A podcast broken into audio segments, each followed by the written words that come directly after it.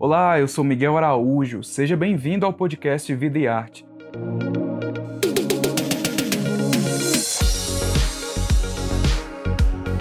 Aqui você encontra conversas com vários artistas brasileiros.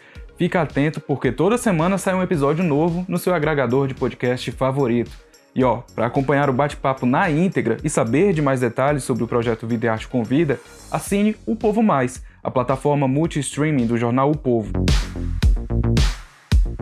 E acompanha também o Vida e Arte nas redes sociais e nos cadernos especiais do o Povo.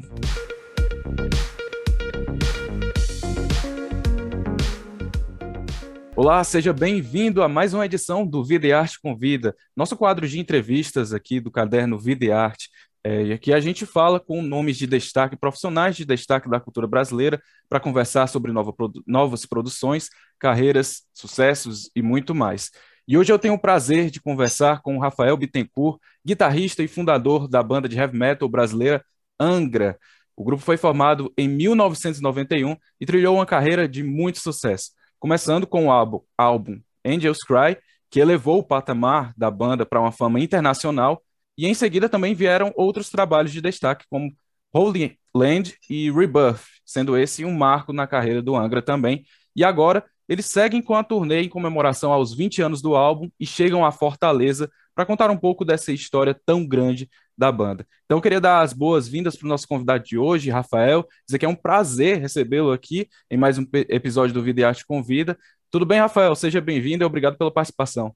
Olá, olá pessoal, bom dia. Muito obrigado pelo convite, muito legal estar aqui com essa oportunidade de conversar com vocês. Massa, Rafael. Em primeiro lugar, eu queria saber como é que você está se sentindo, como é que a banda tem se sentido ao longo dessa turnê de celebração do Rebirth? É nostalgia, ansiedade, reflexão ou uma mistura de tudo? Enfim, como é que tem sido essa avalanche de sentimentos para vocês? Olha, você de, é, descreveu, descreveu bem.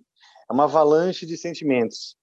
Primeiro de tudo, eu tinha uma ansiedade muito grande de reencontrar a banda, os meus parceiros de banda. Né? A gente ficou três anos sem nos encontrar, sem trabalhar efetivamente, sem estarmos todos juntos. Encontramos esporadicamente um ou outro, mas assim, parar para trabalhar, para ensaiar, fazer música, preparar, né? Preparar coisas para as pessoas, a gente fazia três anos que não fazia. E isso era uma ansiedade, uma saudade muito grande. E para nossa surpresa, os shows têm sido muito, mas a expectativa sobre os shows era, era, era vaga. Eu não sabia como seria. E foi uma grande surpresa, porque os shows estão lotados, as pessoas estão muito, muito também carentes de eventos, carentes de se encontrar, carentes de celebrar amizade, né, de estar com seus amigos indo em eventos. E, e, e, um público novo também. O que eu percebi é que durante a pandemia o público do Angra se reciclou, se ressignificou.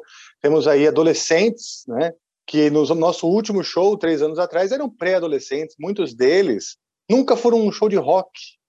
Então existe assim uma euforia, uma alegria pelo que a gente está vivendo, né? Que é uma retomada mesmo e um renascimento. O disco que a gente celebra, o Rebirth, ele fala do renascimento de uma sociedade que foi destruída e tal. Então ele agora, ele, é, ele, o tema do disco, ele é ainda mais apropriado do que na época, porque agora vejo a sociedade se reerguendo, procurando encontrar esperança, otimismo, né? Que nos foi tomado por muito tempo. Nós passamos um, um, um período de angústia, de incertezas, e agora eu acho que as pessoas estão procurando se apegar a mensagens boas, a esperança, ao otimismo de, de agora, né, renovados, uh, reconstruir a nossa vida, a nossa vida em sociedade, a vida em comunidade. Eu acho muito interessante isso, porque você começou, é, você deu um, um, preâmbulo de como a banda tem se sentido, como vocês têm se sentido, e você mencionou a pandemia, esse tempo distante, sem vocês poderem se encontrar, e retornar aos palcos agora também. E eu queria saber é, de que outras formas a pandemia impactou o trabalho de vocês? Foi só na questão de não poder se encontrar, de, de se reunir, ou tiveram outros aspectos? Olha, houve uma coincidência, porque no começo de 2020, antes da pandemia, o plano era dar uma parada e uma reorganizada na estrutura da banda.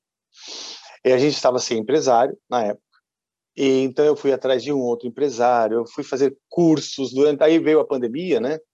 Aí eu percebi que a gente realmente ia ficar recluso e que a, essa, esse tempo para a estruturação teria, ter, de, de certa forma, seria conveniente. Porém, foi tudo muito difícil, porque conhecer pessoas, ir atrás de contatos, né, aumentar o seu network é muito difícil quando você está confinado. Basicamente, você fica um pouco mais preso no, no, no, próprio network que você já tinha antes. Mas demos muitas e muitas voltas, fui fazer cursos sobre design thinking, estruturação, um monte de outras coisas, meditação. Eu aproveitei também para me inspirar e aprender coisas, né? É, e, e, eu acho que uma coisa que aconteceu comigo, e eu vejo que aconteceu com muitas pessoas, é que você ressignifica também as pessoas que você quer por perto. Por exemplo, todos aprenderam a trabalhar em home office, né? Então você já não é obrigado a encontrar com aquele colega de trabalho ou com um chefe, eventualmente, que você não gosta de, de, de, estar presente, né? Você consegue entregar o seu trabalho remotamente e você escolhe as pessoas com quem você realmente quer se encontrar fisicamente, até porque, por um bom tempo, encontrar-se fisicamente é, é, era um risco de vida. Então você escolhe as pessoas, a sua mãe você quer visitar, você não vai botar em risco de vida. Você vai encontrar um amigo, ou, ou você vai convencionar que vocês vão se encontrar furando, vamos dizer, uma quarentena, é um risco de vida para os dois, mas vale a pena. Você coloca isso na balança. Então, as relações, né, elas mudaram a, a o valor da presença de alguém mudou bastante, eu acho. Então as pessoas recalculam hoje em dia quem é o nicho de pessoas, seu, seu, a rede de pessoas com quem você tem contato virtualmente pelo celular e a rede de pessoas que você tem contato fisicamente, é, proximamente. E isso por si já é uma grande revolução comportamental na sociedade aí no, no, no médio e longo prazo. Né? Pessoas vão nascer, pessoas vão se encontrar já em consequência das coisas vividas, dos traumas, dos novos tipos de apegos e, e desapegos. É legal, Rafael, porque o, teve um momento da sua resposta que você falou sobre a mensagem do Rebirth agora sendo revisitada nesse momento de pandemia, mas foi um álbum que foi também um ponto de virada, de certa forma, um novo ponto é, muito importante na carreira de vocês. É, qual a importância do álbum 20 anos depois, no caso lançado em 2001 e a turnê pega ainda 2021, né? E aí, qual a importância do álbum 20 anos depois do seu lançamento? Você acha que ele ainda ah, continua a contar a história da banda, de certa forma? Sim. Ele, ele tem uma importância porque ele representou a superação da banda, né? No, em 2000, quando três integrantes saíram, ficou eu e o Kiko, nós contratamos é, novos três integrantes e reconstruímos a banda assim, de maneira única, porque eu acho que pouca, não sei se já aconteceu isso na história de uma banda com mais da metade da banda ser de Suadi e a gente foi sucesso no Japão, foi disco de ouro no Brasil, melhor disco, foi votado melhor disco pela crítica e pelo público em vários países. Então o Rebirth, o renascimento da banda, ele mostra essa superação. Ele também mostra hoje, essa celebração é importante porque mostra o renascimento da sociedade, da vida social, como eu falei, da celebração, né, dos encontros, dos eventos, dos shows, tá? Então ele também celebra isso. Celebra o renascimento também dos valores, né? Nós, as pessoas, os seres humanos hoje, estão todos com algum tipo de cicatriz, algum tipo de, de, de algum nível de ansiedade e angústia que, que, que a gente teve durante a pandemia e aprendizados. E agora o renascimento da própria formação atual, que é a terceira geração da banda. Então a gente celebra também o sucesso da terceira geração, o sucesso de você estar há 30 anos na, na, na estrada, com uma terceira geração de músicos, de, de, de, de artistas, e está lotando ainda as casas. Então são, é, é, na verdade, é uma convergência assim de celebrações, todas é, simbolizadas no álbum Rebirth, o Renascimento. E como você mesmo disse, Rafael, o Rebuff proporcionou também um sucesso internacional para a banda, sucesso de vendas no Japão, como você disse, e o Angra se consagrou como uma das maiores bandas de heavy metal, não à toa tem milhões de fãs espalhados, não só no Brasil, né, no, no mundo inteiro. E eu queria saber como foi para vocês assimilar, assimilar perdão, esse sucesso, não só nacional, mas internacional. A primeira coisa que, curiosamente, né, a primeira coisa que eu vivi nessa banda foi assimilar o sucesso internacional. Por quê? Porque eu comecei a banda na faculdade, na faculdade de música, Santa Marcelina, em São Paulo, e logo no começo, quando eu comecei a, a, a formar a banda, já me conectei né, com o André Matos, que é um, o primeiro vocalista da banda, dessa primeira, da primeira geração da banda, e ela e ele já faleceu, faleceu em 2019, foi também um dos baques que, que eu sofri assim na vida pessoal e o Angra, né, o público do Angra. Uh, só que o André, ele já tinha uma carreira internacional, ele era vocalista do Viper, ele tinha dois discos já lançados com o Viper, um deles ah, muito, também tinha tido muito sucesso, muito êxito no Japão. Então, quando o André entrou, o projeto mudou completamente de figura. O projeto já se transformou num projeto internacional, porque a gravadora do Japão, a JBC, queria que ele apresentasse, já que ele não estaria mais no Viper, ele tinha saído do Viper, queria que ele apresentasse uma nova banda, um novo projeto, algo. E ele falou, cara, eu tô com isso, eu tenho uns contatos no Japão, eu tenho uma carreira e tal, você conhece as pessoas, eu conhecia bastante gente na cena do rock, tinha já músicas, eu estava escrevendo muitas músicas, muitas delas vieram a ser músicas do Angels Cry, do álbum Angels Cry.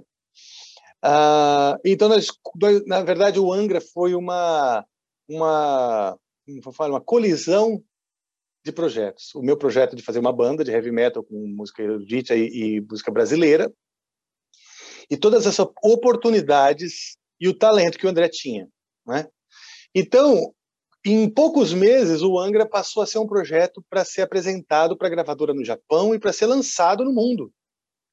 Então, antes ainda, antes ainda de eu fazer meu primeiro show com o Angra, antes ainda eu, já, existia uma muitas portas de oportunidade internacional por conta portas essas já abertas anteriormente pelo André. Então, a primeira revolução é, que, eu, que eu passei, que eu passei foi de saber que em pouco tempo eu seria um artista internacional, sabe? A coisa estava meio certa, os contratos chegavam, fax, as coisas estavam se desenrolando para isso acontecer. A gente foi gravar na Alemanha, veio um, um adiantamento, um, um, advance, uma grana para gravar na Alemanha o disco. Então, essa foi a primeira coisa que aconteceu comigo, foi uh, me, ade me adequar ao fato de ter uma carreira internacional, isso com 19 anos. Então, hoje, com 50, eu já não consigo nem imaginar a minha vida sem isso, porque foi a primeira grande revolução foi essa. E tem a questão também da, desse legado, dessa trajetória da banda de 30 anos de, de, de, carreira já, já completados. Vocês estão na estrada há muito tempo e certamente acompanharam diferentes mudanças na indústria fonográfica, tanto na forma de consumir música, quanto também de produzir. E hoje a gente está vivendo a era dos streamings, da plataforma, dos algoritmos, em que basicamente quase todas, não quase todas, mas há uma pressão muito grande para que os artistas produzam algum trabalho que faça sucesso imediatamente, que viralize. Como é que vocês têm absorvido isso? Isso tem impactado vocês de alguma forma na, na questão de produção musical mesmo? A questão da produção musical, nem tanto. Mas na questão de como você se posiciona, na questão de como você se relaciona com o público, muito, né? Porque hoje, né, basicamente, mudou muita coisa realmente. A gente começou no começo dos anos 90, em 91, então, ainda na vindo da era do romantismo, da, né, da, da era do vinil, o romantismo de escutar música juntos, ir na casa do outro para ouvir um álbum que teu amigo comprou, né? Existia um romantismo de compartilhar a, a escuta, a audição e o gosto uma coisa bem mais individual que é hoje, que cada um tem o seu playlist, com as coisas que você gosta e, e, e ouve de fone, e raramente a gente compartilha momentos que são exclusivos para para ouvir a música, ou a não ser a música como um pano de fundo, que isso acontece também. As pessoas botam a música como um, um pano de fundo ali para conversar e tal. Mas a música ela deixou de ser protagonista de momentos de encontro, né? Com exceção, obviamente, os shows e tal. Então, tudo isso muda muito. Então, a gente tinha o vinil, passamos, a gente lançou os primeiros em vinil, vendia CDs, aí veio os CDs, a gente vendia muito CD, aquilo fazia parte do, do tipo de, de receita, né, do, do que, que, que o Angra, que a organização fazia. Isso também deixou de acontecer com o MP3 e tal, os CDs pararam de vencer, então, de vender, paramos de ter essa receita, de poder contar com essa receita. Mas ainda existiam os shows, então, bora, vamos fazer os shows.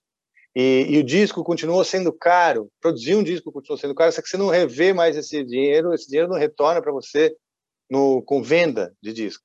Então a gente foi tendo que nos adaptar a muitas revoluções, é, que, são também técnicas, financeiras, econômicas para a organização da banda. Nesses 30 anos teve várias crises econômicas no Brasil, a banda sempre foi é uma banda internacional sediada no Brasil. Isso também complicou, porque o dólar alto ele é bom se você recebe um cachê e muito ruim se você tem que pagar passagem para toda a sua equipe e custos. Então essas oscilações de dólar, de economia e tal, elas sempre impactam diretamente numa turnê que a gente vai fazer, se vai levar 10 pessoas, 15, ou se vai só a banda e contratar gente lá fora e tal. Então é sempre, é sempre um exercício de se adequar, né? Uh, agora, hoje, existe uma coisa muito boa, que você pode chegar diretamente no seu público, você pode estar comunicando diretamente com ele e na hora que você acorda, você tem que dar um recado e, e você tá todo mundo sabendo, né? É, esses dias atrás mesmo, eu, tenho, eu, eu, eu peguei Covid, né? faz já um mês atrás eu peguei o Covid e, achei de bom tom avisar as pessoas. Foi uma você chegou ao fim da conversa aqui no podcast, mas você pode conferir o papo completo no O Povo Mais, a plataforma multi-streaming do jornal O Povo. O link está na descrição desse episódio. Até a próxima!